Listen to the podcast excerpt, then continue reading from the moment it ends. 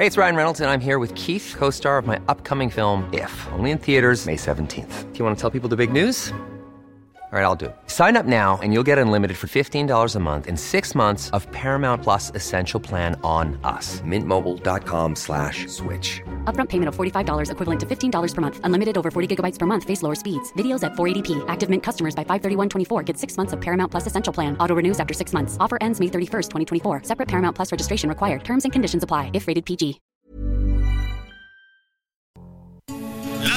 Noticias. ¿Qué tal? ¿Cómo le va? Estás a punto de escuchar Yo soy Javier Alatorre. las noticias con Javier Alatorre. La vamos a pasar muy bien. Comenzamos. Por la esquina del viejo barrio lo vi pasar con el tumbao que tienen los guapos al caminar. Las manos siempre en los bolsillos de su gabán.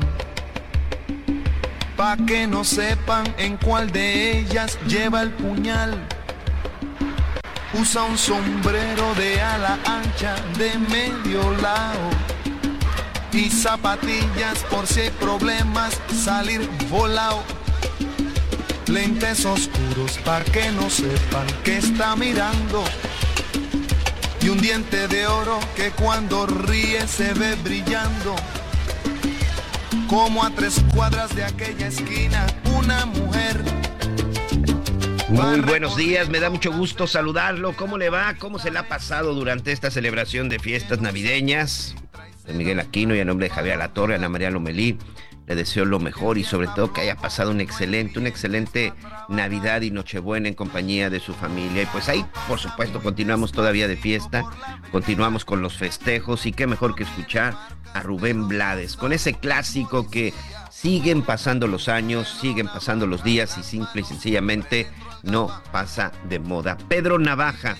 Pedro Navaja sin duda es una de esas canciones que pues causó mucha polémica en determinado momento en la década de los 70 cuando salió por primera vez, en donde junto con Willy Colón y Rubén Blades, bueno, pues la interpretaban en un concierto, porque hablaba sobre la historia de un pues de un ampón, ¿no? Hablaba de un tratante de personas en ese entonces, también de los llamados pachucos y del amor hacia una hacia una prostituta. Evidentemente por la época, bueno, pues generó generó mucha controversia, pero hoy es todo o todo un clásico. ¿Y por qué el día de hoy decidimos empezar con Rubén Blades y Pedro Navaja? Porque precisamente Rubén Blades, este cantautor panameño, va a ser el encargado de amenizar los festejos del el próximo 31 de diciembre en la Ciudad de México.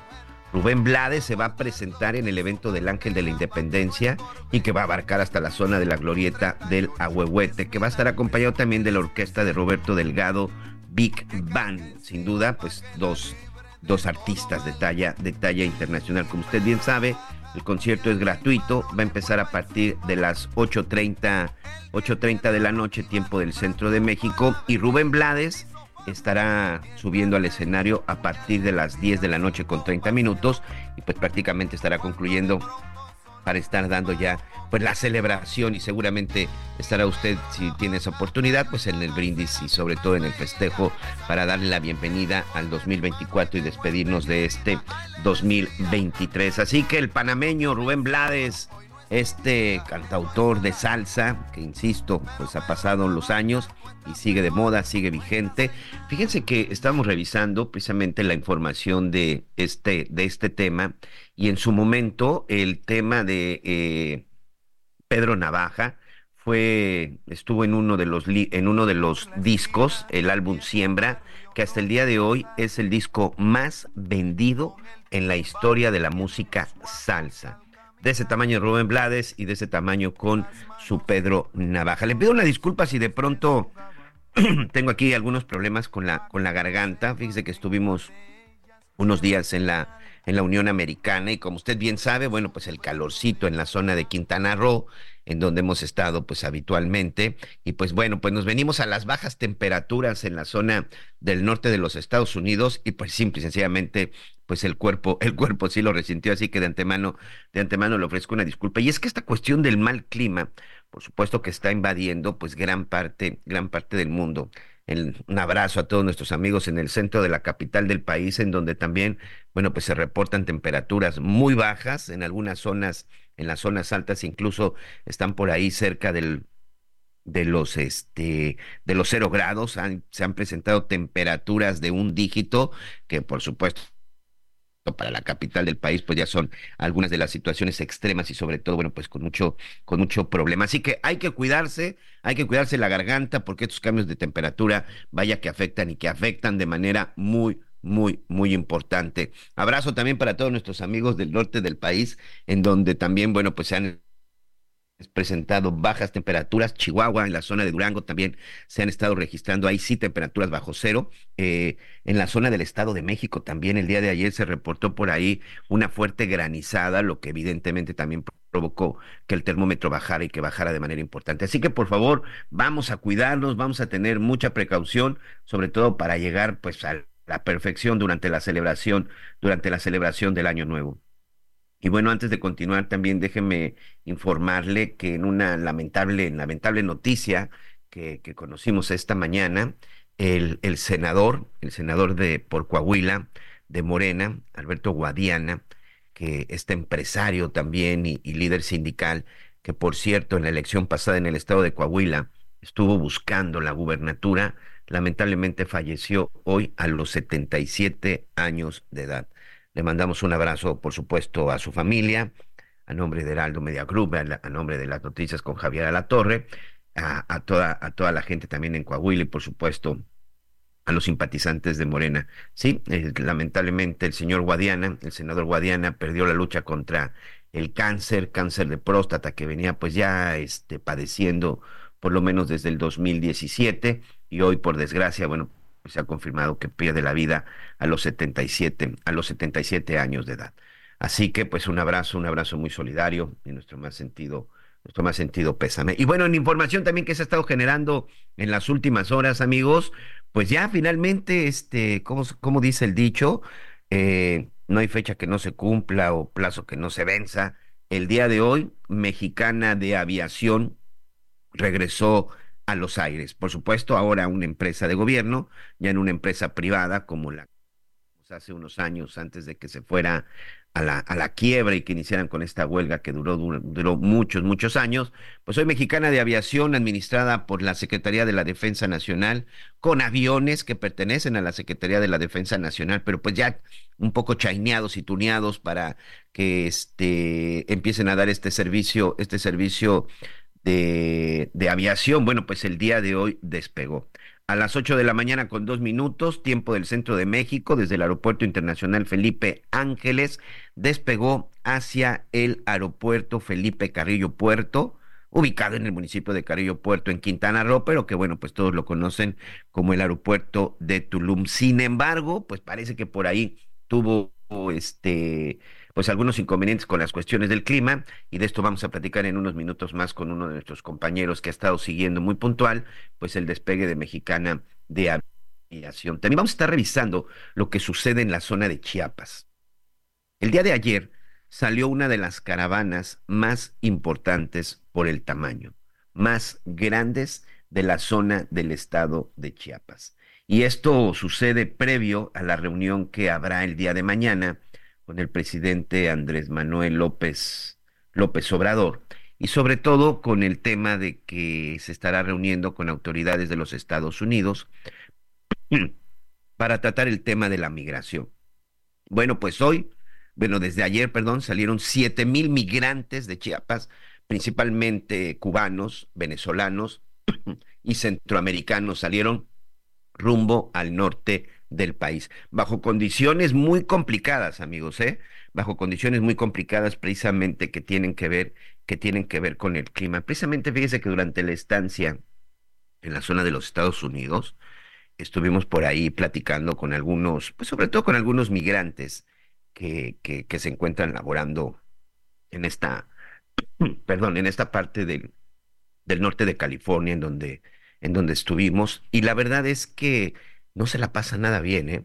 Ahorita aquí las temperaturas son extremas. Estuvimos en un lugar muy cerca de con la frontera de Nevada, entre California y Nevada, en donde las temperaturas podrían estar a menos de 6 grados y muchos de los migrantes, y no solo por supuesto mexicanos, sino de diferentes nacionalidades, pues tienen que trabajar bajo esas condiciones, desde limpiando una mesa en un restaurante, barriendo, barriendo calles, este, recogiendo basura y trabajos que en determinado momento, bueno, pues se provocan y se exponen a esas temperaturas. Platicaba con una señora, por cierto, de Morelia, Michoacán, que pues con mucha nostalgia narraba que en esta ocasión no había podido regresar a, a México, que habitualmente sí lo hace en estas fechas, pero en esta ocasión pues no lo pudo hacer, no lo pudo hacer por una cuestión económica, por una cuestión económica, pues en esta ocasión pues no pudo y no tuvo el dinero suficiente para regresar a México en estos días, porque además cuando ellos regresan a México, pues no regresan por una semana o dos semanas, regresan por temporadas que puede ir de un mes, mes y medio, y por supuesto todo eso les implica gasto. Entonces, doña Mari de Morelia, que por cierto, trabaja en un restaurante de comida mexicana, pues nos platicaba con mucha nostalgia que en esta ocasión, eh, sobre todo pues la, Navidad que apenas pasó, porque platicamos antes con ella, pues se tenía que quedar. Y de pronto uno se queda revisando todas esas historias de migrantes, se queda uno escuchando y conociendo todas las historias de todos estos migrantes, insisto, no solo mexicanos, centroamericanos, cubanos, sudamericanos, gente incluso de otros continentes que llegan aquí a los Estados Unidos en busca de ese llamado sueño americano y la verdad es que es muy complicado, que también hay muchas historias de éxito, ¿eh? Por ejemplo, el dueño del restaurante en donde conocimos a doña Mari, es un restaurante en la zona de Carson City, muy conocido, muy famoso, y precisamente por el sabor que tiene esta comida mexicana. Es un restaurante grande, un, un negocio bien establecido y es un negocio próspero que por fortuna Hoy, pues el dueño de este restaurante que no tuvimos oportunidad de conocer porque andaba de Nueva York, andaba en Nueva York de vacaciones, bueno, pues él, él le da mucho trabajo precisamente a gente de la comunidad, de la comunidad hispana. Entonces, me parece que hay de todo, hay historias, también le voy a platicar al rato la historia de una, de una señora también del Estado de México, que, junto con sus dos hijos, en la carretera, bueno, sobre todo, este, no en estos famosos freeway tan rápidos, sino de pronto en estas carreteras que cruzan de manera, de manera interna, este, se dedican a vender rosas. Llegan, ponen ahí su pequeño puesto con unas cubetas y están vendiendo rosas, ramos de, ramos de rosas en 20 dólares. Y, y sí, con el frío, con los fuertes vientos, muy bien tapados y todo, pero sobre todo, bueno, pues tratando de vender ahí sus ramos, sus ramos de rosas. También esta gente, nos detuvimos con ellos a comprarles precisamente un ramo, platicar un poco para conocer, y lo mismo, gente que llegó desde hace tres años a la Unión Americana, que ha tratado de trabajar de todo. Ellos anteriormente trabajaban en el campo, en la zona de Gilroy, donde hay este, la cereza, el ajo, es uno de los principales este, productos que se siembra. El hecho es de que pues ahorita no hay época de siembra y pues tienen que seguir buscando la forma de obtener un poco de dinero y esto, bueno, pues lo hacen vendiendo flores, vendiendo rosas a pie de carretera. Vaya historias que nos hemos encontrado por acá y que les vamos a estar les vamos a estar platicando. Este, no sé si ya tenemos por ahí a nuestro compañero Iván Saldaña. Él es este reportero, reportero del Heraldo. Ya lo tenemos, ya lo tenemos, porque precisamente Iván Saldaña, nuestro compañero eh, corresponsal y que siempre ha estado muy pendiente también ahí de la, de la conferencia mañanera, reportero del Heraldo, pues estuviste muy, muy pendiente y sobre todo con toda la información acerca del primer vuelo de Mexicana de Aviación. Primer vuelo que parece que no salió como hubieran querido, mi estimado Iván. Primero que nada, muchas felicidades, espero que te la hayas pasado muy bien con tu familia en esta Navidad. Iván. Ah, ya se nos cortó. Se nos cortó Iván, ahorita lo vamos a, ahorita lo vamos a recuperar, porque precisamente Iván Saldaña estuvo ahí muy pendiente de la información durante la conferencia mañanera de todos los pormenores acerca del despegue de este primer vuelo, que como le digo, salió de la zona del aeropuerto internacional Felipe Ángeles, en la zona del estado en la zona del Estado de México, que va a ser ahí, ¿eh? va a ser ahí precisamente la zona en donde va a estar operando y va a ser el principal centro de operaciones de Mexicana de Aviación, esta empresa administrada por la Secretaría de la Defensa Nacional. Iván, muchas gracias, amigo, te mando un abrazo, primero que nada, feliz Navidad, y bueno, pues eh, ya salió, ya salió el primer vuelo de Mexicana de Aviación. Así es, Miguel, un abrazo también y a todo el auditorio. Sí, es aquí en el Palacio Nacional se hizo un enlace directamente también de, con el Aeropuerto Internacional Felipe Ángeles en Zumpango, pues para dar el banderazo de manera simbólica desde Palacio Nacional a estos vuelos al reinicio de operaciones de Mexicana después de 13 años pues de estar fuera de, operaciones, de, no surcar los cielos. Eh, fue rescatada esta empresa por el gobierno federal, el presidente López Obrador dio hoy este primer banderazo de manera simbólica. Eh, destacó que Mexicana pues regresa al espacio aéreo ofreciendo pues 14 destinos para los pasajeros. Con este también se anunció que próximamente se van a abrir cuatro más, es decir, alrededor de 18 destinos, con la promesa de que también mantendrán el boleto, el precio del boleto para los usuarios en menor costo. En esta conferencia mañanera el presidente López Obrador también dijo que vuelve a volar mexicana es algo histórico, dice, porque pues recordó que el gobierno de Vicente Fox se la privatizó en, en, en ese gobierno, después con en el gobierno de Felipe Calderón fue cuando se llevó a la quiebra esta empresa, en 2010 dejó de operar, una empresa desde 1921 se fundó y que dejó de operar en 2010, la primera empresa a la aerolínea en México y pues retomó vuelos el día de hoy. Eh, José Gerardo Vega, director general del Grupo Aeroportuario Ferroviario de Servicios Auxiliares Olmeca Maya Mexica, esta empresa de la Sedena, Miguel, que tú decías en un principio, eh, va a hacerse cargo de la operación de esta aerolínea.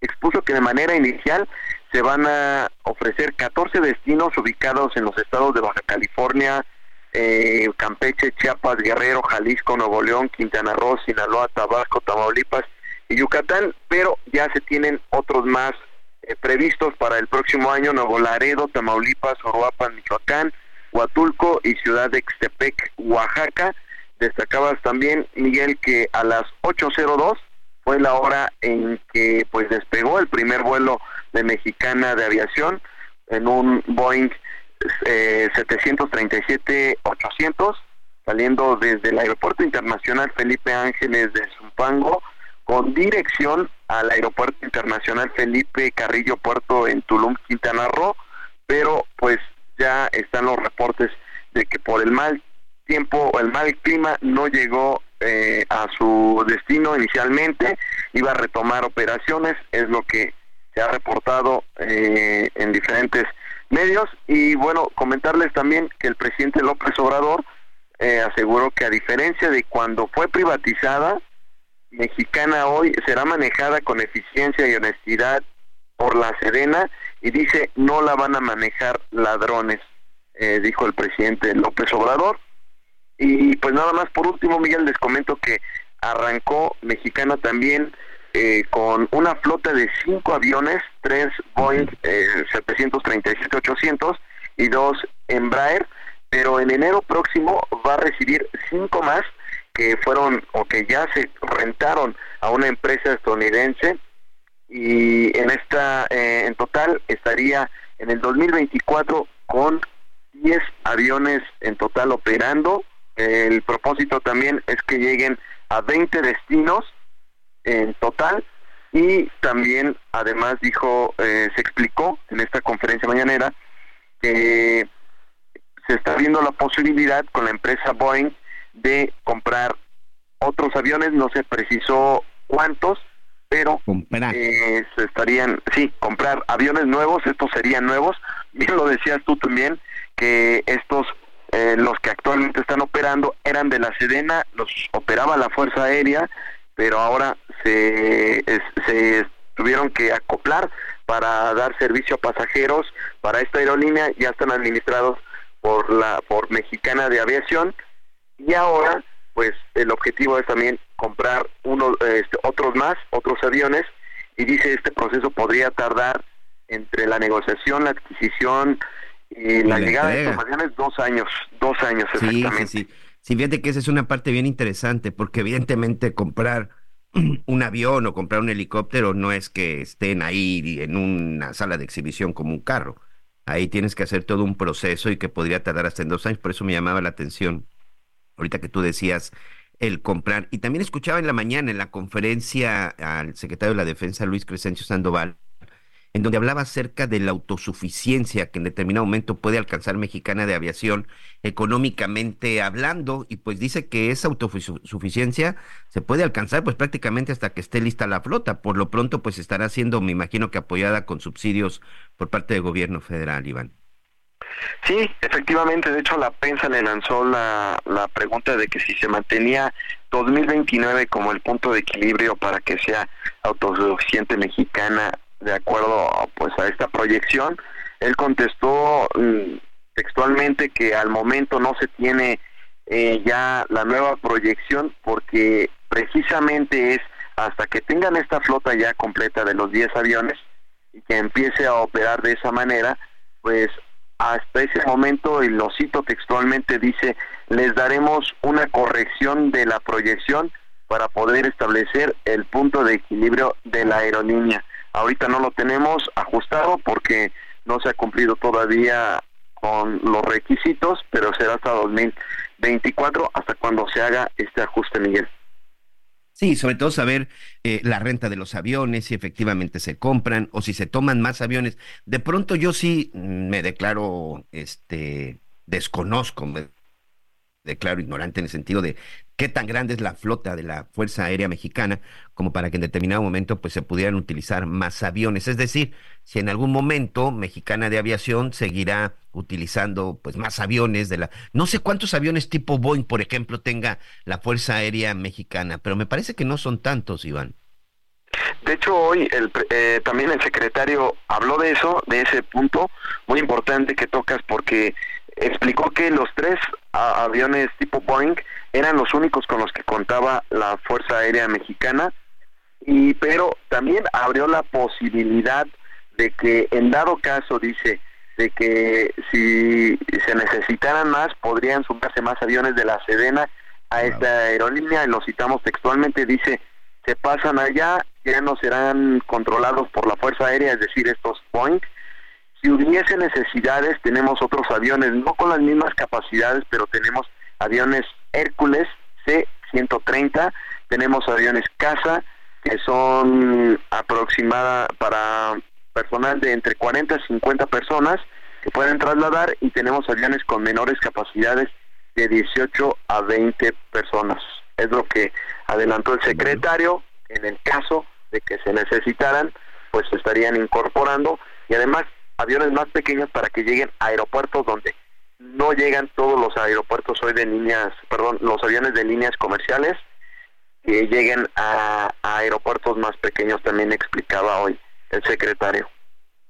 Pues muy interesante, ya iremos revisando. Por lo pronto sí, hoy el primer vuelo tuvo que ser desviado a Mérida por cuestiones este, climatológicas. En la zona de Quintana Roo ha estado lloviendo, ha estado lloviendo de manera importante y parece que ese fue uno de los, el, el, el, problema del por qué no pudo aterrizar hoy en el Felipe Cariopuerto. Y no solamente ese, si no me equivoco, también fue un vuelo de Viva Aerobús los que tuvieron que ser, que tuvieron que ser desviados. Pero bueno, Mexicana de Aviación, ya administrada por la Secretaría de la Defensa Nacional, inicia operaciones. Iván Saldaña, amigo, te mando un abrazo. Un abrazo también, Miguel, y a todo el auditorio. Pues ahí está. Y sí, la verdad es que eh, bueno, como suele, como suele suceder con el presidente López Obrador, cuando él eh, anuncia el, inicio de algo, bueno, pues sea contra, como dicen, contra viento y marea, pero finalmente, bueno, pues ahí hacen el despegue. Y ahora hay que ver esta parte precisamente de la, del financiamiento, porque sí, los vuelos son muy baratos, gracias a ese subsidio que va a estar ofreciendo el gobierno. Fíjese qué curioso ahora vamos a terminar pagando con los impuestos pues los vuelos los vuelos de muchos cuando aparentemente el de Texcoco bueno pues se hablaba de que solo era utilizado por cierto sector cierto sector de la sociedad. Pero bueno vamos rápidamente una pausa antes le recuerdo el número de contacto 55 14 90 40 12 55 14 90 40 12 regresamos con más en las noticias con Javier Alatorre. Cuando de pronto esa mujer sale del sagua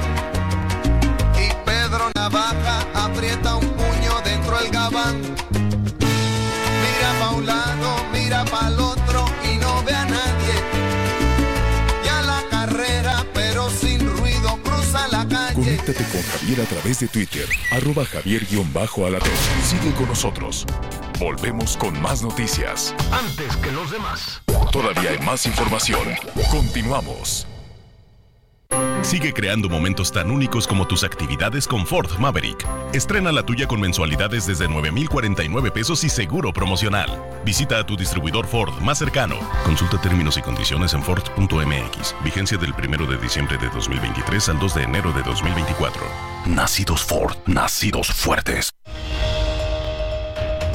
El luchador conocido como Bella de París fue asesinado por sujetos armados cuando estaba en su estética de la colonia Peñitas en León, Guanajuato. Tras la agresión, una persona que se encontraba en el lugar resultó herida y hasta el momento no hay detenidos. Luisa Fernanda García Villegas, de 28 años, quien desapareció el 11 de diciembre en Acapulco, fue localizada sin vida en el estado de Puebla. De acuerdo con los primeros reportes, el cuerpo de la víctima fue hallado en Izúcar de Matamoros. Su pareja, Salvador N., principal sospechoso del crimen, se encuentra desaparecido. Sujetos desconocidos vandalizaron varias tumbas en el Panteón de Laguna de Labradores en Galeana, Nuevo León, entre ellas la de Devani Escobar. El padre de la joven, Mario Escobar, informó que algunos objetos fueron sustraídos del lugar y que ya presentó una denuncia ante la Fiscalía del Estado. Hoy el dólar se compra en 16 pesos con 40 centavos y se vende en 17 pesos con 43 centavos.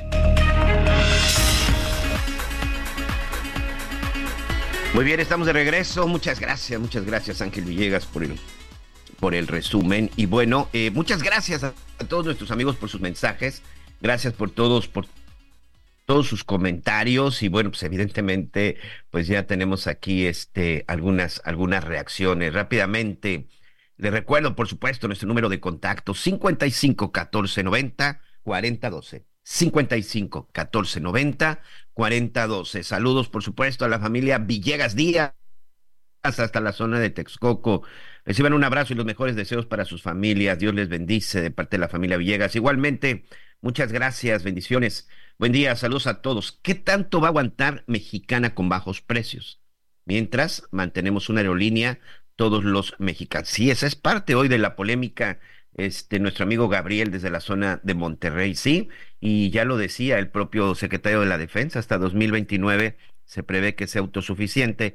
Y la gran pregunta es, mientras, ¿cómo va a operar? Sí, con gobierno, con dinero del gobierno, con dinero de todos los mexicanos con esos famosos este, apoyos que en determinado momento se le proporciona y que también, bueno, pues muchas aerolíneas han dicho pues que esto no les va, esto no va a ser una competencia, una competencia pareja. Pero bueno, por lo pronto, pues hoy ha iniciado Mexicana de Aviación, que también tenemos aquí un mensaje, dice, buenos días amigos, en referencia a Mexicana de Aviación, aclaro que solo compraron la marca. Nunca hubo un rescate porque aún no han terminado de dar las liquidaciones. Y si fuera así, un rescate, no nos han reincorporado a nuestros puestos. Además, nuestra querida empresa siempre fue privada, solo fue estatal en el sexenio de López Portillo en 1982, hasta principios de los 2000. Saludos de su amigo Alberto Iglesias, que por supuesto se trata de un ex empleado de Mexicana de Mexicana de Aviación. Muchas gracias por la aclaración, don Alberto. Saludos desde Mérida, Yucatán, dice aquí señora La Torre. Miguel, te saluda tu amigo Rusel Salazar. Un abrazo, Rusel, como siempre, muchas gracias por escucharnos. Saludos, dice, hoy es mi vuelta al sol y esperemos vernos con Rubén Blades en el Ángel. Felicitaciones a todos, Juan Antonio Díaz. También aquí me comenta de lo que decía de estos mexicanos que venden rosas. Dice, por una extraña razón, vendí rosas y se gana bien, son empresarios, nada de tenerles pobrecitos. No, por supuesto que jamás se trata de eso. Es un buen negocio, sí, sin duda debe ser un buen negocio cuando el negocio, cuando el negocio es tuyo y pues las ganancias evidentemente no las tienes que repartir. Muchas gracias, don don eh, Juan Antonio, Juan Antonio Díaz, gracias también por sus mensajes. Eh, feliz Navidad en este día tan especial que la humanidad entera festeje el nacimiento de Jesús, nuestro país Señor. Muchas gracias, son los sinceros deseos de la familia Ceballos Lecona. Gracias, un abrazo, un abrazo también para usted, todos ustedes. Este feliz Navidad a todo el gran equipo, fuerte abrazo. Ya los quiero porque todos los días están en casa y se lo agradecemos mucho, doña Mercedes Hernández Aceves quien precisamente nos manda este mensaje. Le mandamos un abrazo, doña Mercedes. Lourdes Almanza pregunta un número donde se pueda reportar maltrato animal en la Ciudad de México. Si me da unos minutos, en uno este se lo vamos a dar ahorita que mi equipo de producción e información me ayuden para conseguir este número. Es un número donde se pueda reportar maltrato animal en la Ciudad de México. Por favor, ahí sí me, si me ayudan para proporcionar esta, esta información. Y bueno, sin duda, está ya muy cerca de terminar el 2023, empezamos este año 2024, que va a ser un año muy importante políticamente hablando. El 2 de junio, recuerde, todos los mexicanos tenemos un compromiso, todos los mexicanos que contamos con una credencial del Instituto Nacional Electoral, tenemos el compromiso de salir a las urnas a emitir nuestro voto vote por quien usted quiera, vote por el candidato, por el partido de su preferencia, pero por favor, salgamos a votar. Que no sea nuevamente la decisión de unos cuantos y que no sea simple y sencillamente que la pues que el abstencionismo gane en estas elecciones. De por sí las elecciones en México son consideradas de las más caras. Tenemos que salir a votar porque después no se vale quejarse de los gobernantes que tenemos si usted no salió a votar. Entonces, vamos a empezar a conocer a muchos de los precandidatos hoy todavía que estarán buscando pues un puesto como gobernador, como presidente municipal o también como legislador, ya sea en los congresos locales, en los federales y en el Senado de la República. Así que el día de hoy yo le quiero dar la bienvenida a Sandra Simey Olvera, en este momento la precandidata única al Senado en la primera fórmula por Hidalgo de la coalición, sigamos haciendo historia, por supuesto, encabezada por Morena, el Partido Verde y el Partido del Trabajo. Este, Simei, pues ahora el Senado de la República, ya has tenido una larga experiencia en las cuestiones legislativas. ¿Cómo estás? Gracias y bienvenida. Hola Miguel, muchas gracias a ti, a tu auditorio. Estoy muy contenta de poder transmitirles primero una felicitación por estos días festivos, por esta Navidad y sí agradecida por ser la precandidata única, pero en Hidalgo vamos solos, en Hidalgo solamente va Morena, no va coalición. Ah, muy bien, solamente, solamente con Morena. Ya has estado en algunos puestos importantes en la, en la Cámara de Diputados, en el Congreso, en el Congreso del Estado, y actualmente desde el gobierno en una de las secretarías, es muy importante, Simei. Sí, considero que es una de las secretarías más nobles, más bonitas y además que es columna de la cuarta transformación, la Secretaría de Bienestar e Inclusión Social, oportunidad que me ha dado el gobernador Julio Menchaca, que lleva pues recién el gobierno, un año, cuatro meses, donde pues nos invitó a participar, a ayudar a sentar las bases de esta cuarta transformación y así como bien lo comentas Miguel, he tenido la oportunidad de varios encargos y fíjate que siempre eh, sin coalición, nosotros hemos estado fortalecido, he sido diputada federal dos veces por el distrito más grande de Hidalgo y territorialmente el segundo a nivel de la República. Está bien complicado porque son siete, ocho horas de un municipio a otro. Sin embargo, con solo Morena, con solo el partido, hemos, hemos demostrado que se puede. Hay una hay una lucha muy importante el, el, próximo año que tiene que ver con las curules en el Senado y también, por supuesto, con los lugares que se ocupen en la Cámara de Diputados. Y muchas veces hemos escuchado al presidente Andrés Manuel López Obrador decir que el 2024 es un año en donde, por supuesto, la presidencia de la República es muy importante, pero también es muy importante conseguir las curules y los espacios suficientes para tener mayoría. Es una y te lo pregunto porque sin duda los cuadros con los que vas a enfrentar a la oposición, pues serán cuadros importantes porque seguramente si hay algo que les ocupa o les preocupa, es conseguir esos espacios en el Senado y en la Cámara de Diputados. Así es, pues la gente de pronto se va con, con las titularidades, pero el plan C significa eso, las mayorías en, la, en las cámaras, en la Cámara Alta, en la Cámara de Diputados, porque todo lo que se aprueba, todo lo que se propone, pues tiene que pasar por estas cámaras. Y es importantísimo pues que, que se cumpla este plan C que hoy encabeza la coordinadora, la doctora Claudia Sheinbaum, y por ello pues estamos con todo el compromiso para seguir construyendo el segundo piso de la cuarta transformación.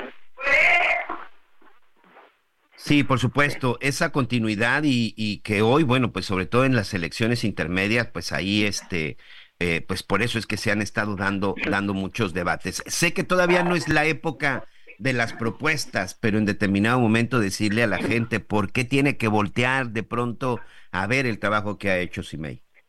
Sí, yo te agradezco muchísimo pues ese respeto a los tiempos. No podemos decir las propuestas ni los planes de, un Senado, ¿no? De una Cámara de Diputados, pero si tú me lo permites y el auditorio pues está siempre bien informado a través de su, de su medio, pues poderlas dar más adelante. Ahorita estamos enfocados para preparar todo y apoyar a la coordinadora, a la doctora Claudia Sheinbaum, porque es tiempo en mujeres y acá en Hidalgo pues me han dado la oportunidad de encabezar precisamente yo eh, eh, pues he sido una mujer de lucha, de trabajo de un municipio que pues nunca ha sido considerado eh, político, pero hoy pues las bases, la gente del pueblo, yo me considero del pueblo muy orgullosamente y así es el lema del Estado de Hidalgo, primero el pueblo y nos están poniendo en lugares muy importantes, entonces yo estoy muy agradecida y si me permites pues más adelante poder dar las propuestas para que la gente compare, para que la gente se dé cuenta. Al final la gente del pueblo y el pueblo quita.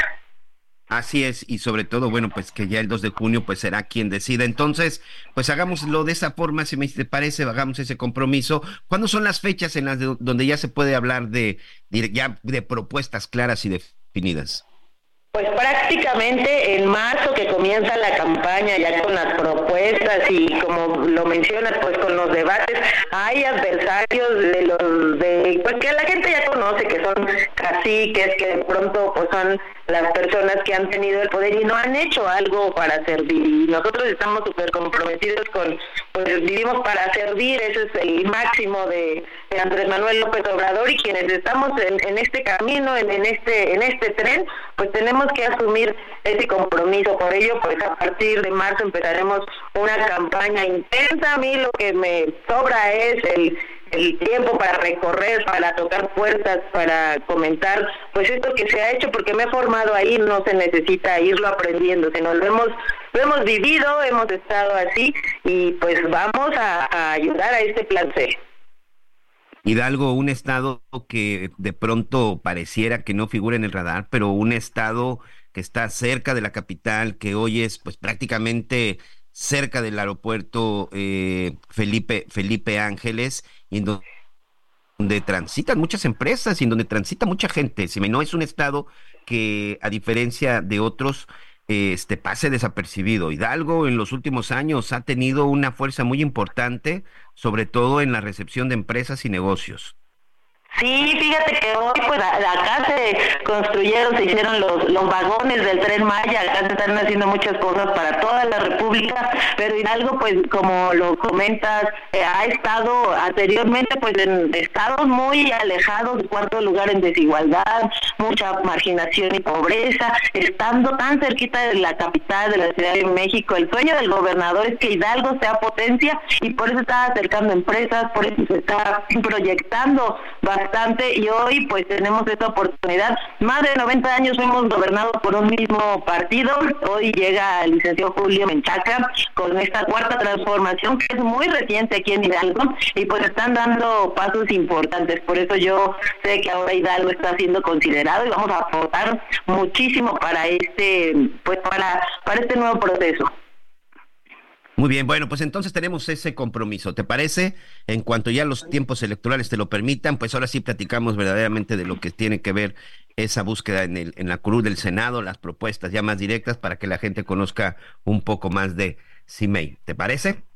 Hagamos el compromiso, Miguel. Yo estoy encantada, muy emocionada y a tu disposición siempre, deseándoles lo mejor, bienestar y paz en sus corazones. Que tengas un excelente año. Abrazo a todos nuestros amigos en el estado, en el estado de Hidalgo. Está haciendo frío también por allá, así que hay que taparse y sobre todo con esos vientos de la de la bella Pachuca, de Pachuca airosa. Te mando un abrazo. Gracias, Imei. Gracias, Miguel. Gracias a su auditorio. Muchas bendiciones. Feliz año. Así es. Muchas gracias. Ahí está. Simei, Simei Olvera, precandidata única al Senado de la República en la primera fórmula por Hidalgo. Ya lo escuchó usted por Morena. Bueno, muchas gracias. A ver, aquí tenemos ya los números. Muchas gracias a nuestro equipo de información. Gracias, Jorge. Gracias a Ángel Villegas. Este, aquí nos preguntaban precisamente de un número para reportar maltrato animal en la Ciudad de México, la señora Lourdes Almanza. Bueno, a ver, anote por favor. Tenemos el siguiente número por parte de la de la de protección a los animales este Ok, aquí me están mandando más información. Bueno, a ver, perfecto. Por parte de la Secretaría de Seguridad Ciudadana de la Brigada Animal. 55 52 42 51 00.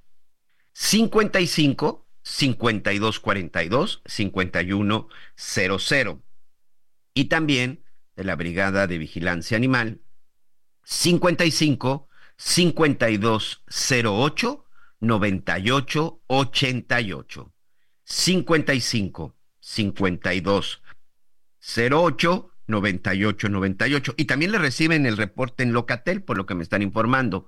Le recuerdo el número de Locatel 55 56 58 11 11.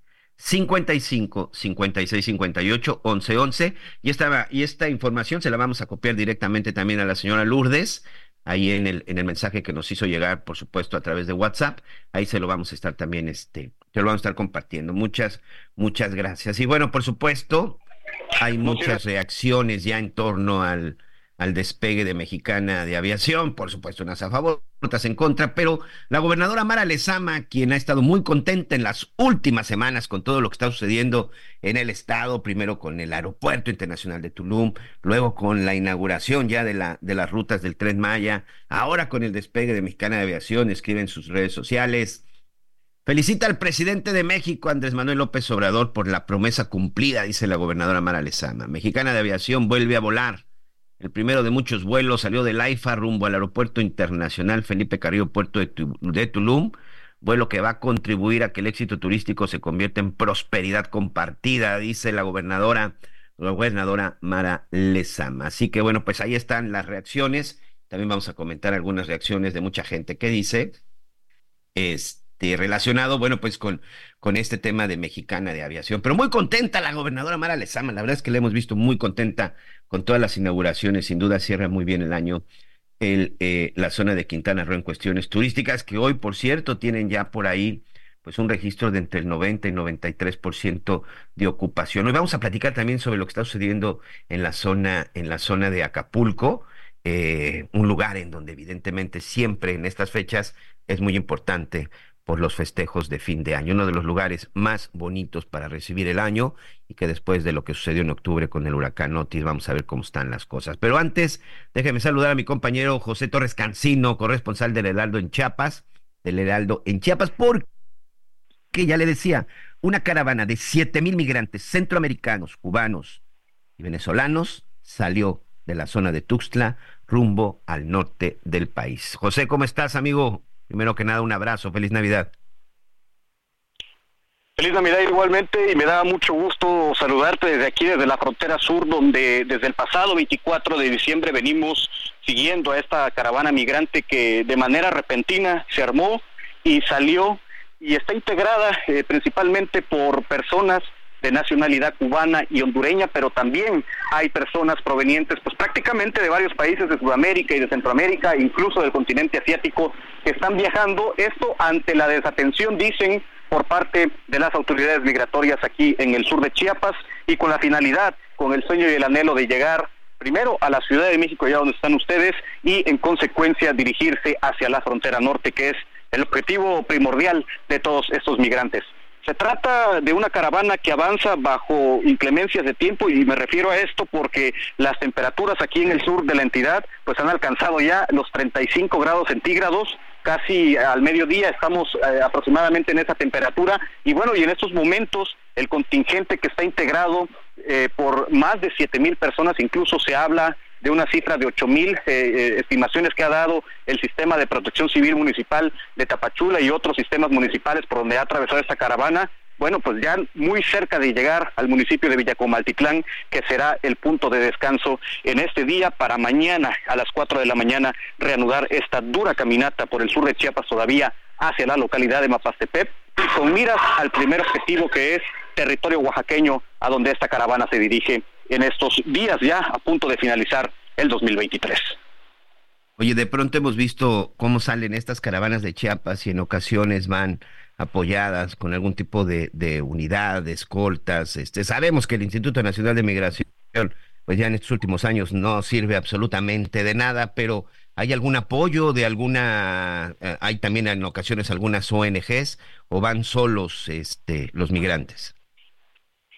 No, en estos momentos desafortunadamente es una caravana que avanza en solitario, por así decirlo, este grupo bastante amplio. Eh, me atrevería yo a decir que se trata de eh, la segunda caravana más grande que ha atravesado aquí por el sur de México. La primera, recordamos la de 2018, la caravana madre, como le llamaron. Bueno, esta podría ser la segunda caravana más grande que ha atravesado por, por México y no, no, nadie acuerpa a, a este contingente bastante nutrido de migrantes incluso el 24 de diciembre que salieron de Tapachula, pues no sé si todos andaban en la fiesta de vacaciones, pero avanzaron solos hasta el municipio de Álvaro Obregón.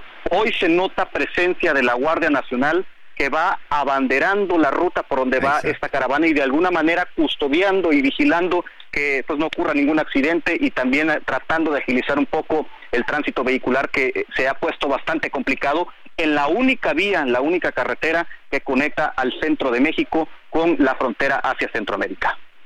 Sí, de repente estos cortes a la circulación que va haciendo la Guardia Nacional en la carretera, ¿verdad? Pero pues evidentemente eso es solo para una cuestión de una cuestión de tránsito. Las bajas temperaturas me parece que van a jugar un papel importante y pues esperemos, esperemos que también pues la delincuencia organizada pues no se cruce en su camino en estos días porque ese es otro otro de los viacrucis, otra de las cruces que pasan estos migrantes en su recorrido hacia el norte del país. Así es, una de las otras calamidades que tienen que enfrentar los migrantes y bueno, aunque aquí la región es bastante calurosa, lo que viene hacia territorio oaxaqueño y ya no digamos hacia arriba, hacia el centro y norte de la entidad, pues les va a tocar frío, pero ojalá, ojalá haya una respuesta por parte del Instituto de Nacional de Migración para tratar de menguar o de solucionar esta situación de miles de migrantes ahora en tránsito por el sur del país. Así es. Bueno, pues un abrazo para todos ellos. Oye, este Pepe, dime algo. Eh, en los últimos días también habíamos visto que en la zona de Tuxtla y en algunas zonas de Chiapas había una cantidad importante de migrantes, pues que estaban en las calles, lo que ya incluso representaba un problema de, pues un problema de salud, porque al final, bueno, pues se encuentran en las calles haciendo sus necesidades, ahí este pernoctando. Hoy, ¿cómo se encuentran estas ciudades? ¿Se puede decir que con estos siete mil migrantes salió la mayoría o todavía se quedó un número importante en Chiapas? No, es un, es un, es un cuento de, nunca acabar aquí en la frontera sur en torno a esta situación que comentas, porque a pesar de que pareciera, a pesar de que se tiene ese espejismo de que al salir esta caravana, de alguna manera la frontera sur eh, se despeja y se desahoga, muchos migrantes todavía están en tránsito desde Guatemala hacia territorio eh, chiapaneco, hacia territorio mexicano. Incluso hoy en la mañana que realicé un recorrido antes de agruparme de nueva cuenta con la caravana, pude observar que muchos migrantes vienen caminando en grupos pequeños con la intención o de alcanzar esta caravana o de aprovechar la efervescencia que tiene el andar de los migrantes para también intentar avanzar, si no a la par, tal vez en otros puntos o en otras situaciones. Pero es un cuento de nunca acabar, siguen ingresando migrantes y seguramente para 2024 vamos a volver a tener esta historia que tantas veces se ha repetido aquí en la frontera sur. Pepe, te mando un abrazo, amigo. Muchas gracias, como siempre. Y sobre todo un saludo también a todos nuestros amigos en el estado de Chiapas. Gracias. Abrazo de vuelta, buenas tardes. Bueno, pues ahí está precisamente el reporte de lo que está sucediendo con José, José Torres Cancino. Mira, aquí tengo una información. De acuerdo con la Oficina de Aduanas y, y Protección Fronteriza, de enero a noviembre del 2023 llegaron a la frontera con Estados Unidos dos millones 240 mil migrantes. 2 millones 240 mil migrantes. El problema de la migración, y no solamente en México y Estados Unidos, sino en el mundo, es un problema grave. El día de ayer incluso el Papa Francisco hizo un llamado directamente a las autoridades americanas para que atiendan el problema de la migración, para que atiendan precisamente lo que tiene que ver con el flujo, con el flujo migratorio. Y no solamente para los Estados Unidos, me parece que el problema más grave es en los países de origen, porque aquí la gran pregunta es, ¿por qué muchos sudamericanos, por qué muchos centroamericanos, por qué gente del Caribe, por qué los mexicanos están tratando de llegar hasta los Estados Unidos. Son dos cosas, son dos cosas muy simples. Una mejor calidad de vida económicamente hablando y muchos también lo hacen por seguridad. Por seguridad y por dar una mejor calidad de vida a su familia es que la gente migra a la Unión Americana principalmente. Vamos a una pausa y regresamos con más en las noticias con Javier Alatorre. Conéctate con Javier a través de Instagram. Arroba javier torre. Toda la información antes que los demás. Ya volvemos. Todavía hay más información. Continuamos. Sigue creando momentos únicos en cada trayecto con Ford Territory. Estrena la tuya a 24 meses. Planning for your next trip?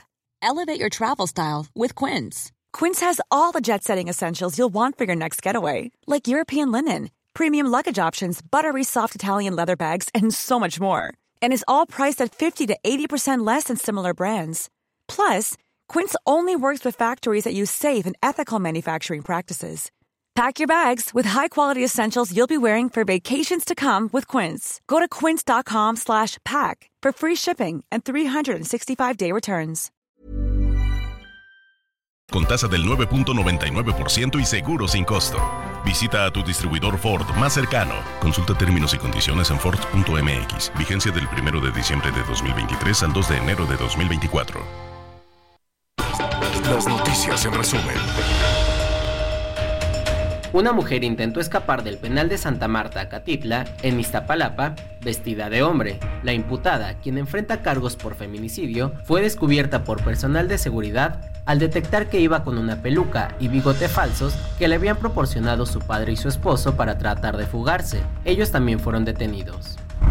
Fue hallada sin vida una pareja de maestros en la avenida Plateros en el centro de Taxco Guerrero. Los cuerpos de Lucero Torres Iturralde y Jorge Mejía Reyes fueron encontrados en la cajuela de un vehículo abandonado frente a una casa de empeño, esto tras presuntamente haber sido secuestrados por sujetos armados. En el municipio de Jamay, Jalisco, autoridades federales aseguraron un tigre de Bengala, un tigre albino y cinco jaguares que estaban en un predio. Por este hecho, ya abrieron una carpeta de investigación por el delito de posesión ilícita de fauna silvestre y lo que resulte en caso de no poder acreditar la propiedad de los animales. La madrugada de este martes, falleció el senador Armando Guadiana a la edad de 77 años. Guadiana enfrentaba una batalla contra el cáncer de próstata desde el año 2017 y según informes, el senador se encontraba en un hospital privado ubicado en Nuevo León al momento de su deceso. ¿Cómo están amigos del Heraldo Radio? Qué gusto saludarlos y poder compartir con ustedes que este mes de diciembre celebres la Navidad con la maravilla de la creatividad gracias al regalo perfecto de Lego. ¿Quieres sorprender a tus seres queridos con algo extraordinario? Bueno, pues los sets de Lego ofrecen la oportunidad de construir no solo modelos, sino también momentos mágicos que perdurarán en el tiempo, desde flores llenas de color hasta coches detallados, pasando por héroes y heroínas, princesas soñadoras y estructuras arquitectónicas impresionantes. Cada línea temática de Lego es una invitación a explorar y crear. Haz de esta Navidad una experiencia única con el regalo perfecto para niños, niñas y adultos con Lego. Gracias, continuamos. Muy bien, muchas gracias, muchas gracias. Continuamos con más información. Gracias a todos nuestros amigos por sus mensajes. Gracias por sus comentarios. En un momento, por supuesto, vamos a estar dando lectura a todos, a todos sus mensajes. Antes, déjenme saludar a nuestro compañero y amigo Francisco Rodríguez. Como usted bien sabe, él es uno de nuestros afiliados del Heraldo en el estado de Guerrero. Él puntualmente y prácticamente como iban sucediendo las cosas, nos iba narrando y nos iba platicando, pues todo lo que sucedía en este bello puerto de, del estado de Guerrero, en este bello puerto de México, de fama internacional Acapulco durante y después del paso del huracán del huracán Otis. Mucho se ha hablado al respecto, Francisco, sobre la recuperación, la recuperación de, de, este bello, de este bello lugar y sobre todo muchos recordamos Acapulco en una celebración de año nuevo. Simple y sencillamente fantástica. Las extraordinarias, la fiesta, los juegos pirotécnicos y sobre todo la vibra que se siente y que se vive en Acapulco con la llegada de cualquier, de cualquier año. Muchos que tuvimos la oportunidad de estar por ahí, sin duda lo recordamos con mucha, con mucha nostalgia. Este 2023 lamentablemente será diferente. Primero que nada, te mando un abrazo, un abrazo para todos tus amigos en el estado de Guerrero y feliz Navidad. Gracias, ¿qué tal? ¿Cómo estás? Buenos días, buenos días a la audiencia de México. Oye, ¿cómo después de todo lo que ha sucedido y de pronto veo cifras, pero bueno, cifras que ya sabemos que le encanta de pronto manejar algunos gobiernos, como es en el caso de Guerrero, y en donde se dice que pues hay ocupación y que las habitaciones disponibles, por lo menos más de la mitad, pues ya se encuentran ocupadas. ¿Cómo está realmente la situación en este momento en Acapulco previo a la celebración de Año Nuevo? Bueno, fíjate que sí hay algunos hoteles que ya abrieron sus puertas. Eh, tal vez tengan una buena ocupación porque yo creo que de los que ya abrieron, un gran porcentaje de las habitaciones pues no están disponibles porque tienen daños. Pero sí, el, el hotel de la costera que me puedo dar cuenta que está abierto ya es el Emporio. Ese pues anunció que ah, abriría a partir del 15 de, de diciembre. El Emporio está, para los que conocen Acapulco, está cerca de la Glorieta de la Diana, es el primer hotel que está ahí, en, en pasando la Glorieta, y está abierto. Eh, eso pues es buena señal. Hay algunos restaurantes que están abiertos también, están prestando el servicio, pero pues sí, la afluencia turística debemos decirlo también, que no es la acostumbrada en años anteriores, porque pues muchos de los condominios que iban a ser utilizados por los propietarios que venían cotidianamente para fin de año o los que rentaban en algunas de las plataformas digitales, pues no están disponibles porque tuvieron severos daños, casi casi te puedo decir que pérdida total en muchos de los departamentos de la zona diamante. Entonces, eso yo creo y, estoy muy seguro que por eso es que vienen, tenemos menos visitantes hoy en Acapulco. Lamentablemente, eh, es esa la situación. Eh, para los que pueden llegar con familiares o algunos de los hoteles que están disponibles, pues ya anunció el gobierno del estado de Guerrero que, que sí se va a llevar a cabo la pirotecnia la gobernadora ya dijo que iba a llevarse a cabo la pirotecnia, aparte, ya estaba eh, anotado, ya estaba presupuestado para llevarse a cabo, entonces lo van a lo van a ejercer de cualquier manera. Yo creo que va a ser un buen evento, yo creo que va a ser un buen cierre de año en esas cuestiones. Muy doloroso para los que perdieron familiares, muy doloroso para los que perdieron sus bienes, muy doloroso para los que hoy hoy por hoy todavía nuestros negocios, nuestras empresas o nuestra actividad se encuentra cerrada. Muy doloroso para los trabajadores que no están percibiendo absolutamente nada de dinero, porque pues no estamos generando nada de dinero. Muy doloroso para los alumnos de la Universidad Americana. Eh, cabe mencionar que ese es de hoy. Eh, acaban de anunciar que cierran de manera indefinida la Universidad Americana. Es una universidad muy antigua aquí en Acapulco, que está sobre la costera Miguel Alemán y ya dieron su anuncio que de manera indefinida van a estar cerrados. Esto debido a que sufrieron daños severos no tan solo en los cristales, sino también en la estructura del edificio y corre riesgo, corre peligro las personas que ingresen. Entonces, por eso dieron ese aviso que va a estar cerrado de manera indefinida. Y hoy por hoy, hoy precisamente eh, hay un comité estudiantil que está protestando porque están cerrando la universidad, pero bueno, no es una causa que sea injustificada, sino que el huracán dañó las instalaciones, entonces ahí sí se necesita la comprensión y la solidaridad del gobierno federal para que apoye a las instituciones educativas. No basta solamente con estar repartiendo colchones o, o despensas o refrigeradores. ¿Qué va a pasar con infraestructura hotelera? ¿Qué va a pasar con los centros educativos? ¿Qué va a pasar con los centros de esparcimiento? Que aparte de generar eso, esparcimiento, pues generan empleos y generan impuestos para que el gobierno federal y el gobierno estatal y el municipal pues puedan seguir prestando o siga otorgando los programas federales o los programas gubernamentales. ¿Qué va a pasar con el impuesto predial? Estoy seguro que tal vez o van a condonar el pago del impuesto predial del ayuntamiento el año que entra o tal vez van a poner descuentos o tal vez van a poner facilidades, porque hoy por hoy la economía muy mal en Acapulco, está muy lesionada. Pero vamos a esperar qué cosa es lo que, lo que va a pasar. Y turísticamente hablando, las playas, pues ya sabes, las playas maravillosas, las han limpiado, tanto el gobierno estatal y el gobierno municipal han limpiado las playas y se ve muy poca gente, debemos decirlo, muy pocos turistas, pero sí se ve uno que otro bañista ahí en, en las playas de nuestro muy querido Acapulco.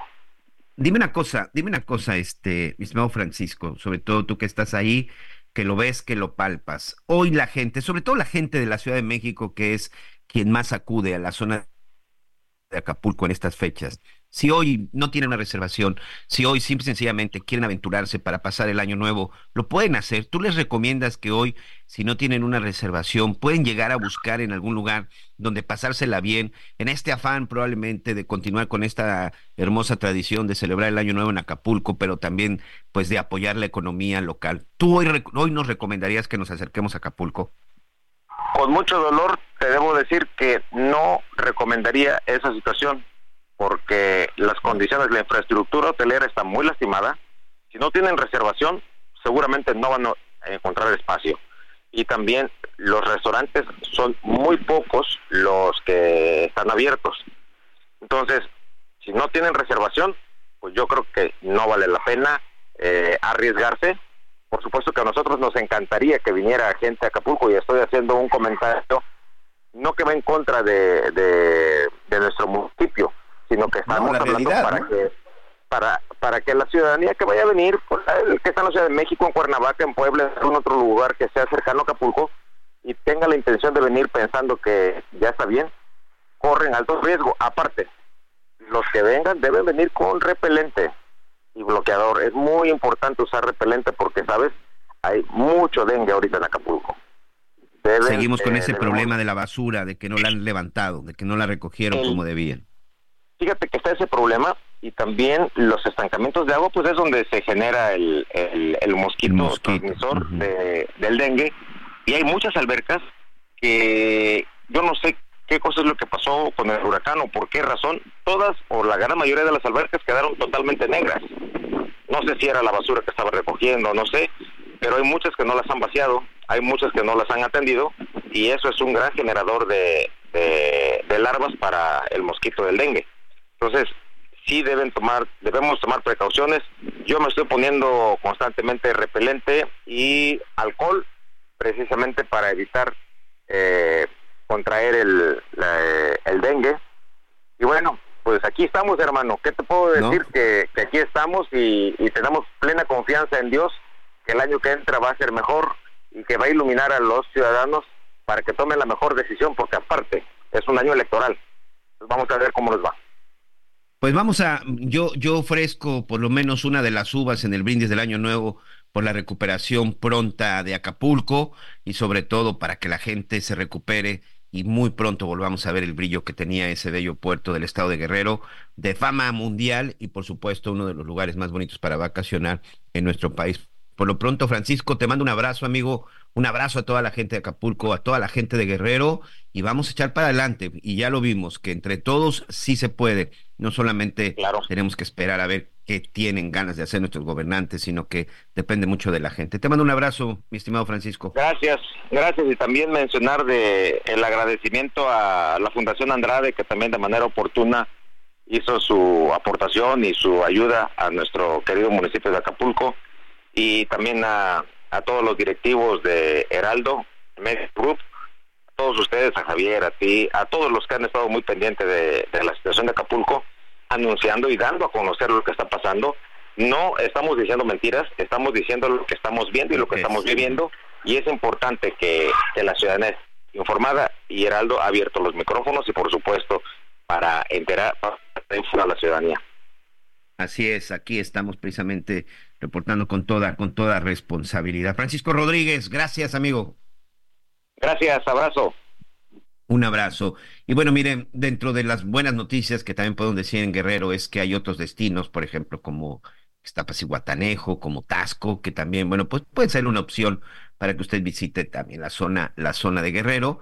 Estos, bueno, pues no resultaron tan afectados como lo fue el puerto de Acapulco. Y si no, bueno, por supuesto que hay muchos otros destinos en nuestro país en donde usted puede acudir durante estas, durante estas fechas si hay algo que tiene este bello país que se llama México, pues son lugares para vacacionar en playa, en bosques, en montañas, ciudades coloniales, ciudades históricas, zonas arqueológicas. Por fortuna tenemos de todo para poderla pasar, pasarla muy bien.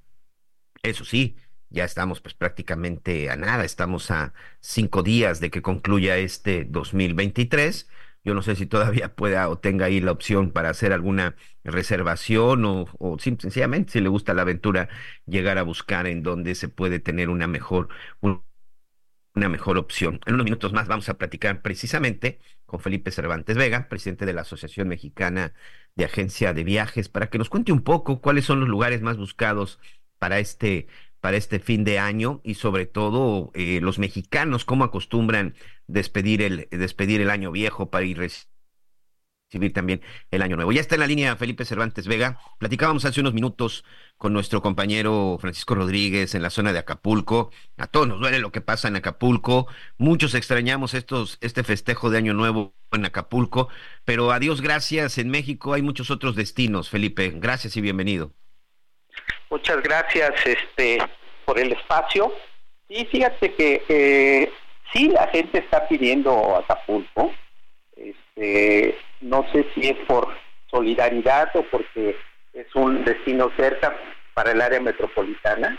Este, sin embargo, hemos visto este, con un poco de sorpresa que están pidiendo destinos como Veracruz, como Michoacán, este, y bueno, el primero siempre eh, ha sido y creo que va a seguir siendo por un tiempo este, la Ribera Maya y Cancún.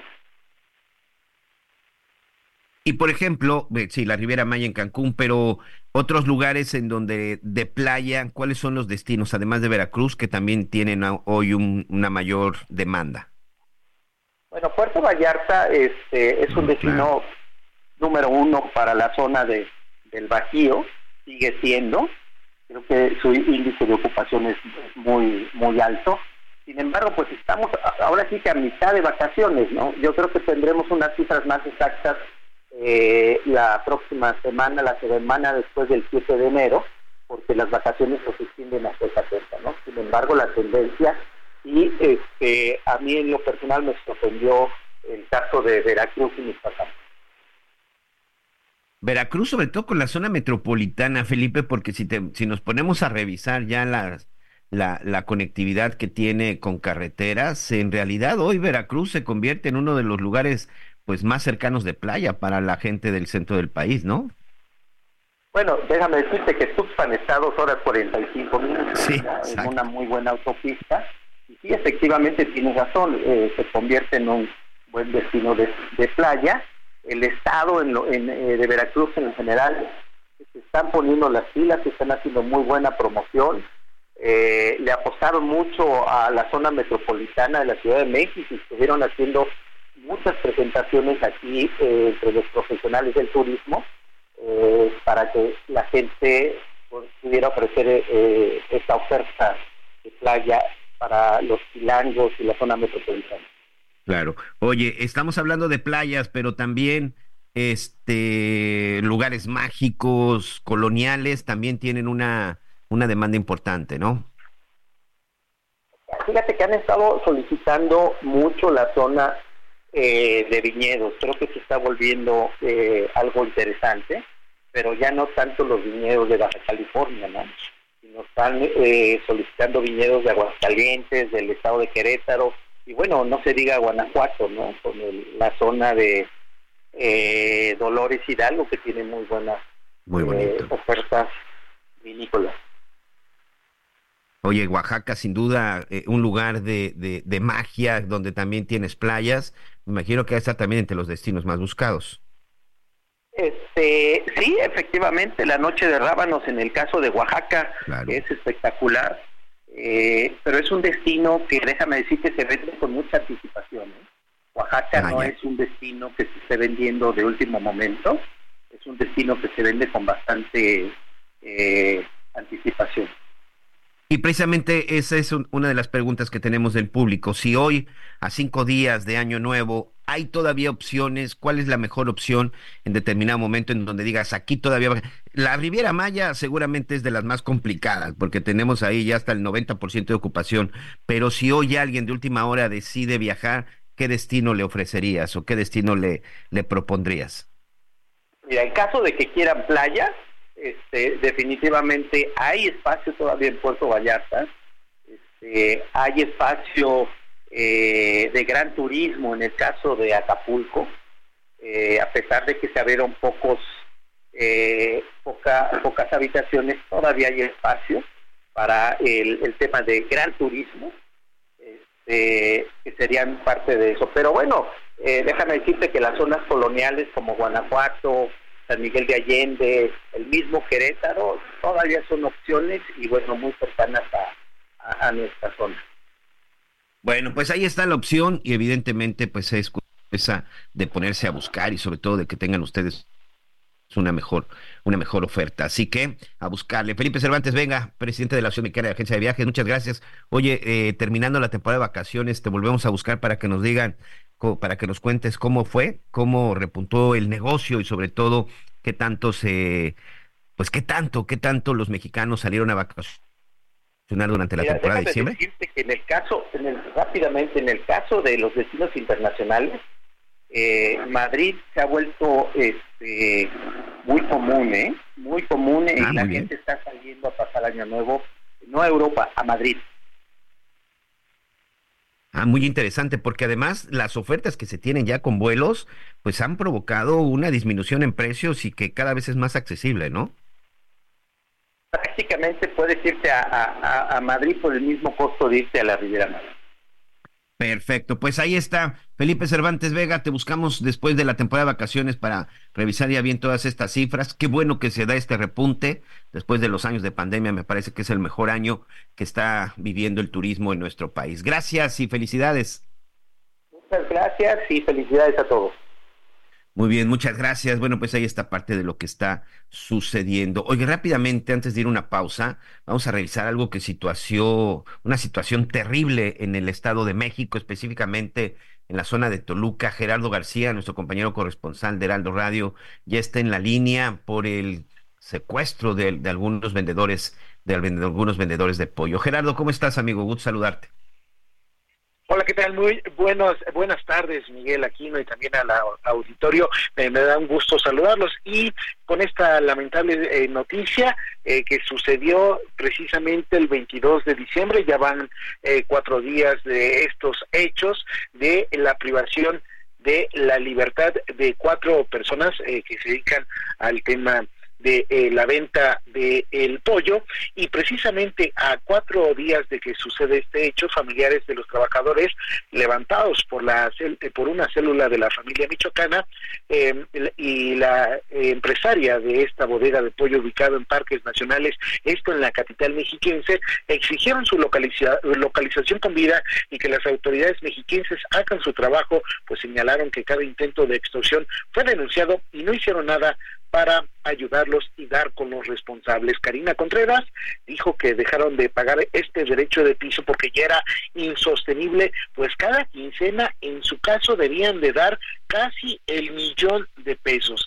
15 días, cada 15 días este millón de pesos y la tarifa actual impuesta fue de 2 pesos por kilo de eh, pollo que se estuviera vendiendo. Cada, cada pollo eh, pesa eh, 3 kilos, entonces por cada el pollo entero ellos tendrían que estar dando seis pesos. Dijo que la situación de inseguridad para los polleros en Toluca, Sinacantetec y municipios aledaños es preocupante y ya se le salió de control a, las autoridades porque las investigaciones por sus denuncias no han tenido resultados. Además dijo que desconocen a la persona que el, el, el sábado, el fin de semana, daba a conocer la Secretaría de seguridad que ya había detenido que era un posible generador de violencia e integrante de esta célula de la familia michoacana porque incluso le estuvieron llamando para que fuera a hacer la denuncia. Esta persona que estamos comentando Karina Contreras quien es empresaria dijo que eh, precisamente no han acudido porque no lo reconocen, no fueron las personas que entraron en la madrugada del 22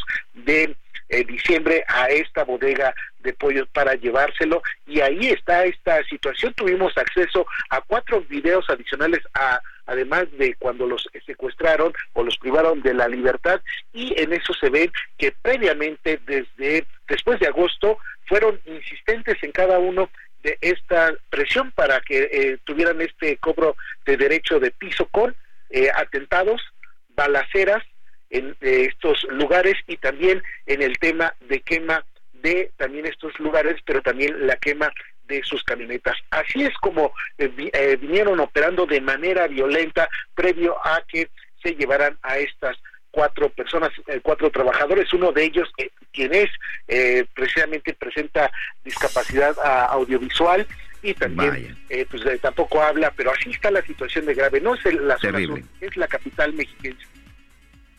Lamentable, Gerardo García, muchas gracias amigo. Buenas tardes. Tenemos que hacer una pausa, un abrazo para todos los amigos en el Estado de México. Regresamos con más en las noticias con Javier Latorre.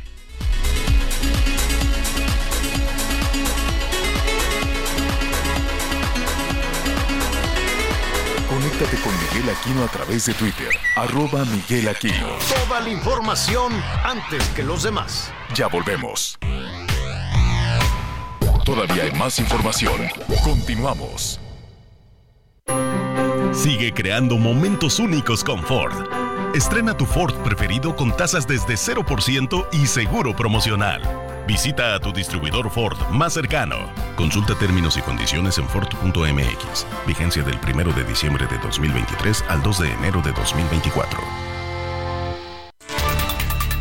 Un incendio en un puesto de pirotecnia se registró durante la Navidad en el mercado Modesto Escalona, municipio de Río Blanco, ubicado en la región de las altas montañas de la zona centro de esta entidad. Los hechos ocurrieron a las 17.35 horas del lunes 25 de diciembre, donde fuerzas de tarea locales y estatales atendieron y controlaron el siniestro ocurrido en la zona centro de la cabecera municipal. La Secretaría de Protección Civil a cargo de Guadalupe Osorno Maldonado informó que se vieron afectados un expendio de pirotecnia y uno de gelatinas. El incendio se reportó como liquidado, donde hubo tres personas lesionadas, de ellas dos fueron atendidas en el sitio y un menor fue trasladado para su valoración y atención médica en un hospital. En redes sociales circulan videos donde se observa el momento exacto del incendio. Se escucha la detonación de pirotecnia y la gente huye del lugar por temor a sufrir quemaduras. Informó desde Veracruz Juan David Castilla.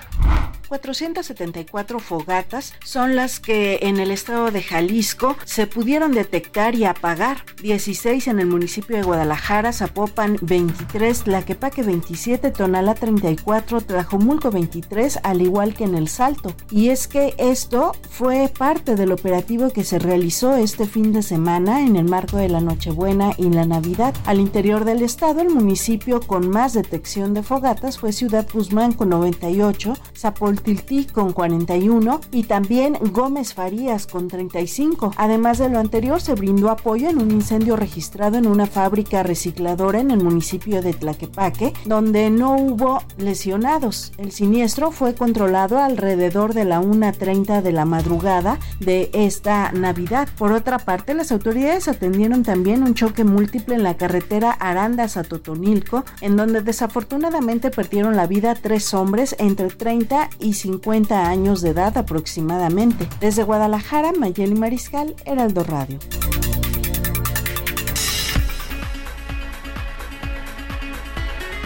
Muy bien, muchas gracias, muchas gracias. Continuamos con más información. Gracias a todos por sus mensajes. Aquí rápidamente este, nos siguen pidiendo el número de protección animal, en esta ocasión la señora Isabel Santos. Buenas tardes, señor Miguel. Muchas felicidades en unión de su familia. Le puedo pedir de favor me comparta los números que dio de protección animal. Con mucho gusto, señora Isabel. Le recuerdo que puede hacer también la llamada a través de Locatel y ellos ya lo canalizan con Brigada Animal al 5658 1111, ya saben los números los números tradicionales, pero el de la policía de Brigada de Vigilancia Animal 55 5208 98 98. 55 52 08 98 98. Y también nos dicen que a través del INVEA se pueden hacer los reportes al 55 47 37 77 00. INVEA, que es el Instituto de Verificación Administrativa, 55 47 37 77 00. Así que bueno, pues ahí están los mensajes. Y bueno, este, antes de la siguiente entrevista, déjeme leer este comentario de la señora Eugenia Anaya. Ojalá se informaran bien, nos dice, y no repitieran las mentiras de AMLO. La línea Patito, creada por su capricho, solo lleva el nombre de lo que fue una ejemplar y gran línea mexicana de aviación. Los dos aviones con los que comenzó los usurpó del ejército. ¿Por qué no mejor apoyar las líneas existentes y mejorar el Aeropuerto Internacional de la Ciudad de México, Benito Juárez? ¿Será el mantenimiento de los aviones igual que al del metro de la Ciudad de México? Otra fuga más al erario, nos dice nuestra amiga Eugenia Anaya. Gracias. Hola, buenos días, saludos a todos. Una pregunta, ¿cómo me podrían orientar? Trabajo de operador de taxi en el AIFA, pero no tenemos seguro, prestaciones, ni siquiera contrato. Y los jefes nada más nos dicen, si no nos gusta, dejemos las llaves. Nos exigen la licencia federal, pero la mayoría no contamos con dicha licencia. Nos pide aquí, bueno, pues este mantener su nombre en anónimo para no recibir represalias, pero nos vamos a poner en contacto con usted para que nos dé más detalles y con mucho gusto vamos a preguntar y vamos a tratar de para tratar de orientarlo. Muchas gracias, gracias por todos sus comentarios, gracias en verdad por todos sus mensajes. Usted ya se está preparando ya se está preparando para la cena de fin de año. Seguramente durante la noche del 24 y el recalentado del 25, pues por ahí seguro se empezó a organizar con algunos de sus familiares, pues para tratar de determinar, pues, qué le toca a cada quien, ¿no? ¿Qué le toca a cada quien? Si los romeritos, el bacalao, el lomo, el pavo, este, hay mucha gente que conozco que incluso preparan pozole y sobre todo, bueno, pues listos para el 31 y también para el día primero. Pero ¿cómo están los costos? Cómo le fue en Navidad y qué es lo que nos espera para el año nuevo, sobre todo a la hora de ir a la despensa y a la hora de comprar lo necesario para la, para la cena de fin de año. Como siempre, yo le quiero agradecer a Cuauhtémoc Rivera, presidente de la Alianza Nacional de Pequeños Comerciantes, AMPEC, para que nos platique un poco. Ya estuvimos revisando algunas cifras y vaya que para muchos va a ser una cena de Año Nuevo bastante complicada, Cuauhtémoc, con el incremento de los precios. ¿Cómo estás? Gracias y primero que nada, feliz Navidad. Feliz Navidad, Miguel, a ti y a tu audiencia. Me da mucho gusto poder conversar contigo y con tu público y sobre todo pues hablar de algo que todo el mundo es, es conocido, ¿no? Realmente es un asunto, en este momento estaremos de acuerdo entre placer y dolor porque es un calvario, pero a la vez es un placer estar viviendo este maratón Guadalupe Reyes Generales que realmente en esta ocasión, pues como todos los años ha ido un incremento derivado de la inflación alimentaria del país. Este, bien lo dices, que ya pasamos la Navidad y ya nos dimos cuenta de cómo el. Y ahora, pues no, para el año nuevo no hay una variante más que la misma, va a haber una un gasto importante en el hogar. Si se hace en el hogar y se hace por cooperacha, aún y como venga, de traje la fiesta o la celebración, pues es un promedio de 12, 13 mil pesos lo que se va a gastar en esta ocasión por, por una familia de 15 Estamos hablando, como decías, de romeritos, de bacalao, de pierna, de lomo, de pavo, de lo que este, el, el que es el día primero, hay que tener ahí el pozole, cual un recalentado para, para el día primero, y este las uvas, el, la sida, no dando publicidad, Pelayo, que es la más clásica, para el brindis, todo eso pues nos lleva a eso, ¿no? Los gorritos, las flautas y el pito para la hora de las 12, pues en fin, esa celebración cuesta eso y contra el año pasado, o sea, contra el, año nuevo anterior, pues se incrementó en un promedio un 50-60% este asunto. ¿Y por qué pasa eso? ¿50% Cuauhtémoc? En promedio, en promedio, sí. El año pasado las familias gastaron en un promedio de 8 a 9 mil pesos y ahora es de 12 a 13 mil pesos el rango. ¿Y qué pasó acá? Pues bueno, pues la inflación, eh, todo lo que conlleva el factor energético, el tema salarial, eh, también la búsqueda del mercado de encontrar eh, la, utilidad marginal que no se ha logrado desde COVID a la fecha, es decir, el mercado es un ente vivo, hay que recordarlo, y sabe cuándo viene el consumo alto de cada cosa, ¿no? En este, en este momento, con las fiestas, con las cenas, entonces es el momento del bacalao, de los del pavo, del lomo, de lo que la gente, el consumidor mexicano por lo regular busca eh, tener en casa a la hora de la cena, pues esos insumos se encarecen porque el mercado está atento a esa demanda, ¿no? Entonces, eh, realmente, pues eso es lo que nos toca vivir ahora los mexicanos, una cena encarecida, pero eh, muy, vamos voluntariamente a eso, la gente necesita este encuentro, y eso es lo importante, que la gente se junte y, y que vuelva a tejer la unidad familiar sí se despeció ahora con lo de COVID y la cuarentena y todo este asunto tan grave que vivimos, pero lo cierto es que muchos, como dije, lo dijiste tú, muchas este, familias van al encuentro de esto, pues convencidas de que se van a endrogar o que van a tener algún problema económico exterior, pero no obstante eso, este, la decisión de hacerlo es, un asunto, casi es una deuda de honor, es un asunto pactado, jurado, y la gente va a buscar juntarse, aunque no den nada de este menú que dijimos, y terminen dando un menú todavía más este, pues de menor rango, pero finalmente lo que importa es, que la gente se junte y no tanto lo que termina comiendo el día. Además, un, un tema en donde vemos cómo aumenta la canasta básica, pero pues los ingresos de los mexicanos no, Cuauhtémoc. Entonces, de alguna forma, eso es lo que hace que, que se den estos incrementos más importantes, pero también pone esto en riesgo pues a las peque a los pequeños negocios, a los changarros, es decir, la gente saldrá a comprar lo mismo o simplemente saldrá a comprar lo que le alcanza. La suerte de lo accesorio es la suerte del principal, Miguel. Si los consumidores tienen un poder adquisitivo limitado con trecho y tienen un poder de consumo de compra menor, tanto en cantidad como en calidad, y finalmente esto qué se va a pasar, se va a reflejar en el ticket mensual de ventas y ahí se va a poder establecer pues un rango más, marginal de utilidad. Definitivamente bien lo dices, eh, vamos en el mismo en el mismo barco, en el mismo Titanic y la suerte de unos va a ser la de otros y en este caso pues la suerte pues es la del comprador, la del consumidor. Si no le compran pues puede vender. En ese sentido, este pues pues nos toca pasar por este todo, por este momento. Hay que tener mucha mucha organización sin duda. Hay que tener todo listo para que en determinado momento esto no vaya a afectar porque también pues con esto nos encontramos en la cuesta de enero y un enero en donde se prevé que empiece con también con incrementos. Entonces me parece que es un cierre de año complicado, un cierre de año que por supuesto no puede afectar en las cuestiones de, los de la celebración. A lo mejor este, pues los romeritos sin camarón, pero lo importante es estar en familia, porque también una cuesta de enero que se ve complicada, Cuauhtémoc.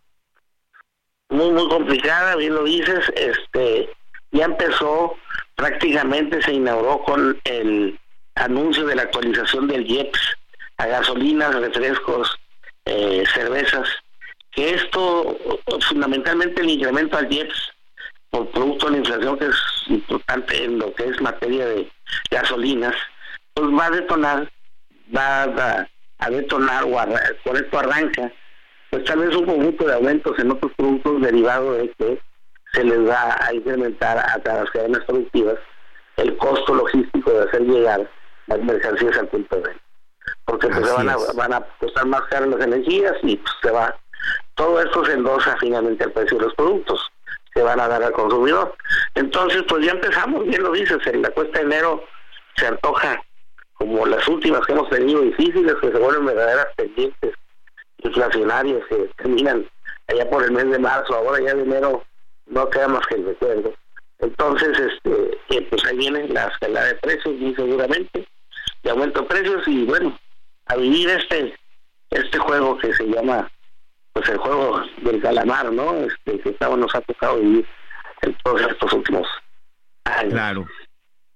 Bueno, pues si me lo permites, este, te buscamos a principios de año para ver cómo pintan las cosas y sobre todo cómo se da el cierre en este previo de la celebración. Y por lo pronto, pues te mando un abrazo, Cuauhtémoc Rivera, presidente de la Alianza Nacional de Pequeños Comerciantes. Feliz Navidad y que sea un gran, gran 2024 para todos. Igualmente, Miguel, para ti, para tu audiencia y que lo que tengamos más que nada sea mucha salud, y lo demás vendrá por añadir. Sin duda, eso, eso es lo más importante, porque sin salud, simple y sencillamente no se puede. Abrazo, Cuauhtémoc. Cuídense mucho, abrazo, Y, y precisamente comento esto de las complicaciones para el 2024, amigos, porque se tiene previsto que el impuesto especial sobre producción y servicios tenga un incremento importante, un aumento por arriba del 4%. Esto va a ocasionar que se incremente el costo, eh, es en algunos artículos, pero sobre todo en los combustibles. Cuando hablamos ya de los combustibles, Esto lamentablemente pues es eh, provoca de manera inevitable que muchas otras cosas, sobre todo de consumo, de consumo diario, pues obvio también tengan un incremento. Cuando hablamos de combustibles, por supuesto, hablamos de gas, gasolina, diésel, todo lo necesario para la operación de muchas de las empresas. Y esto, por supuesto, representa un incremento, un incremento en los costos. Yo le quiero agradecer, como siempre, a Ramsés Pech, analista y asesor en la industria energética y también en economía, y para que nos explique un poquito más, para entender con palabras más sencillas, mi estimado Ramsés. Primero que nada, te mando un abrazo, muchas felicidades, feliz, feliz Navidad. Eh, ¿Qué significa este incremento del impuesto especial sobre producción y servicios? Entendemos el incremento en refrescos, cigarros, pero aquí lo que nos debe de ocupar y de mantener la atención es en el tema de los combustibles. ¿Cómo estás? Gracias y bienvenido. Gracias, buenas tardes y gracias por las felicitaciones a todos ustedes. Bueno, lo que hay que decir es que nosotros tenemos, a partir de la reforma energética, el impuesto que es el 10 en la, parte especial para los combustibles, tanto para gasolina, diésel y ciertos eh, derivados de los hidrocarburos. Pero como bien lo comentas, hoy en día vamos a tener un incremento de 4.2% comparado con el, con el impuesto que tenemos en este, en este, en este año. ¿Qué, ¿Qué significa esto? que este 4.2% de acuerdo a la fórmula que resultó de la reforma energética se tiene que incrementar en función de la, de la, inflación observada y es la última que vimos de acuerdo a, datos del INEGI. Esto significa que este impuesto no quiere decir que va a incrementarse en 4.32 en porcentaje la, el precio de la gasolina y el diésel, por así decirlo, sino que va a depender el día primero de enero de cuánto es el precio del barril y cuánto es el precio de referencia de los combustibles que se tienen a nivel nacional e internacional, sobre todo de los dos principales, que es la gasolina y el diésel. Entonces, esta es una decisión que cada viernes la Secretaría de Hacienda de Crédito Público toma y, eso, y es publicada en el diario oficial y es la que nos dice si va a cobrar o no la totalidad de los impuestos. En esta semana que tenemos del día 24, 23, 22, 21 al día viernes, todos los todos los, los, combustibles están pagándose el 100%. Es decir, cuando tú vas a la estación de servicio, tú hoy en día estás pagando solo de 10 5.92 pesos por cada litro. Cuando tú veas que estás pagando 21 pesos, descuéntale 5.92, que es el impuesto que estás pagando hoy en día respecto a la gasolina. Y quiero darles un dato adicional, y creo que mucha gente no lo, no lo, no lo ha percibido, pero en el 10 de los combustibles existen dos impuestos. El federal, que es el que tiene una variación y se da estímulo cada semana por parte de la Secretaría de Hacienda de Crédito Público, y el otro impuesto que es el, el estatal, que más o menos representa el 2% del total del costo de cada uno de los combustibles, tanto la gasolina y el diésel. Por ejemplo, en la Ciudad de México y, en varios estados de la República, esta recaudación la hacen en forma diaria y son los que tienen el control de esta cantidad de dinero. Por ejemplo, en la Ciudad de México, de forma diaria, por el impuesto a los combustibles, se tiene una recaudación entre 11 millones de pesos diarios y en forma anualizada eh, eh, más o menos se, pueden tener entre 4 mil y 5 mil millones de pesos solo por los impuestos. En el Estado de México se recaudan alrededor de entre 20 y 22 millones diarios de, impuestos eh, respecto al 10 y más o menos al año puede estar flotando entre 7 y 9 mil millones de pesos. Aquí una de las preguntas que tenemos que hacernos, esa cantidad de dinero que están yendo cada uno de los estados en función del volumen que se consume de combustibles, ¿en qué se está utilizando? o dónde se está yendo. Porque revisando datos de la Secretaría de Crédito Público, no he podido ver si están etiquetados o en dónde se están utilizando. Y esa es una de, esa es una de las partes que de pronto nos cuesta nos cuesta trabajo entender porque bueno, la gente que está al día a día de pronto se va a dar cuenta pues de que llegan estos incrementos y cuando a veces de pronto nos dicen no habrá incrementos y no habrá más impuestos y es cuando de pronto nos sorprendemos, Ramses. Sí, y la gasolina y el diésel han subido en el año pasado, en el 2023, entre 20 y 50 centavos, más o menos visto el, el incrementar. Pero fíjate un dato muy importante. Eh, eh, refinar el petróleo crudo en nuestra refinería nos cuesta 6.60 pesos el litro. pero el impuesto que tú estás pagando entre el jet estatal y federal, estamos hablando que te cuesta entre 6.40. Es decir, el gobierno, por medio de los impuestos que no invierte y no tiene problema como lo tiene Pemex de hacer la refinación de los productos, está ganando lo mismo en impuestos que lo que Pemex le cuesta por refinar un litro de, de combustible dentro de sus refinerías. Entonces, la pregunta yo tengo que hacerme hoy en día, y creo que debe de hacerse ahora en adelante, es toda esa recaudación de dinero, ¿en dónde se está yendo? Porque no veo que se esté yendo en la parte estatal a mejorar la infraestructura, carretera o de las calles, por así llamarlo.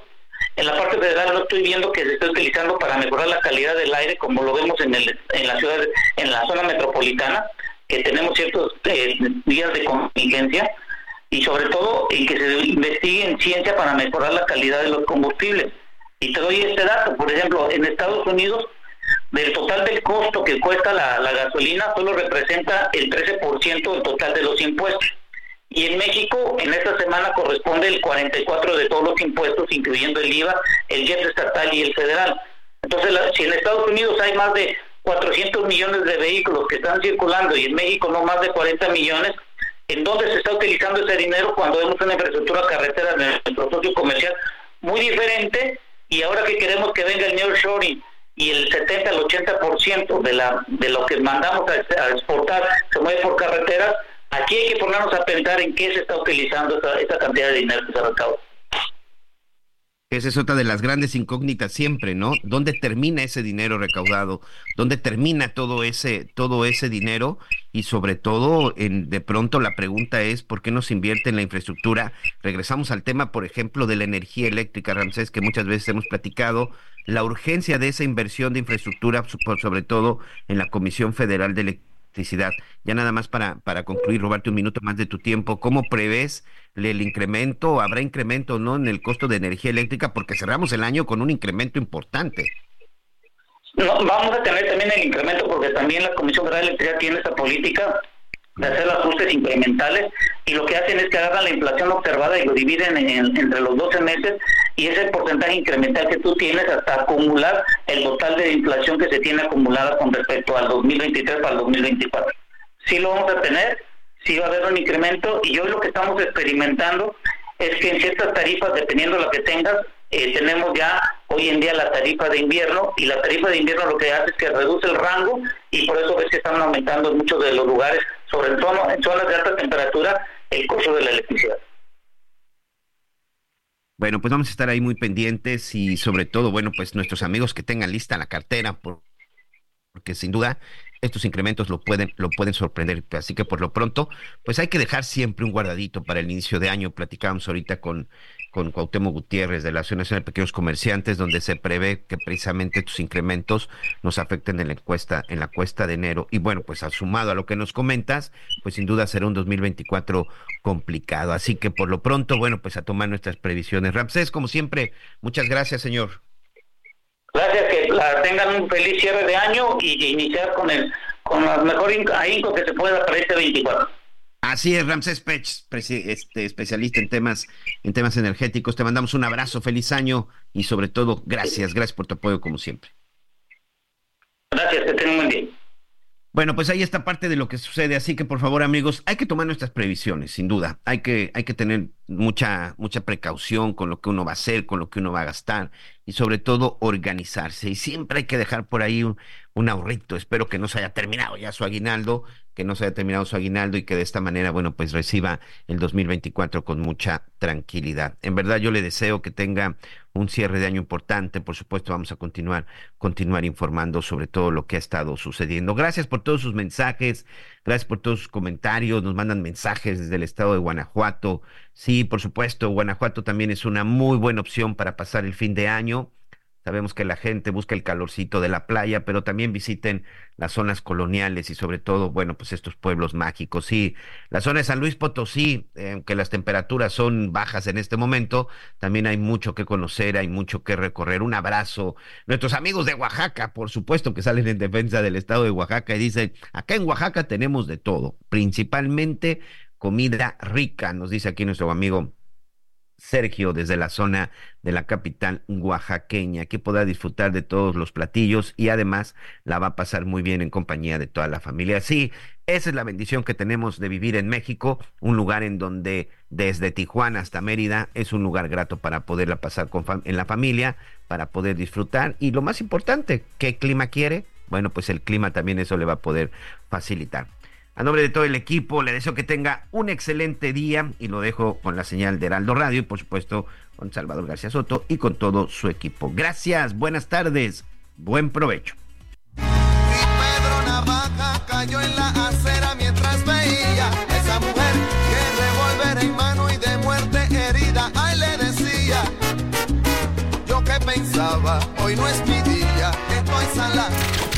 Gracias por acompañarnos en Las Noticias con Javier La Torre. Ahora sí ya estás muy bien informado.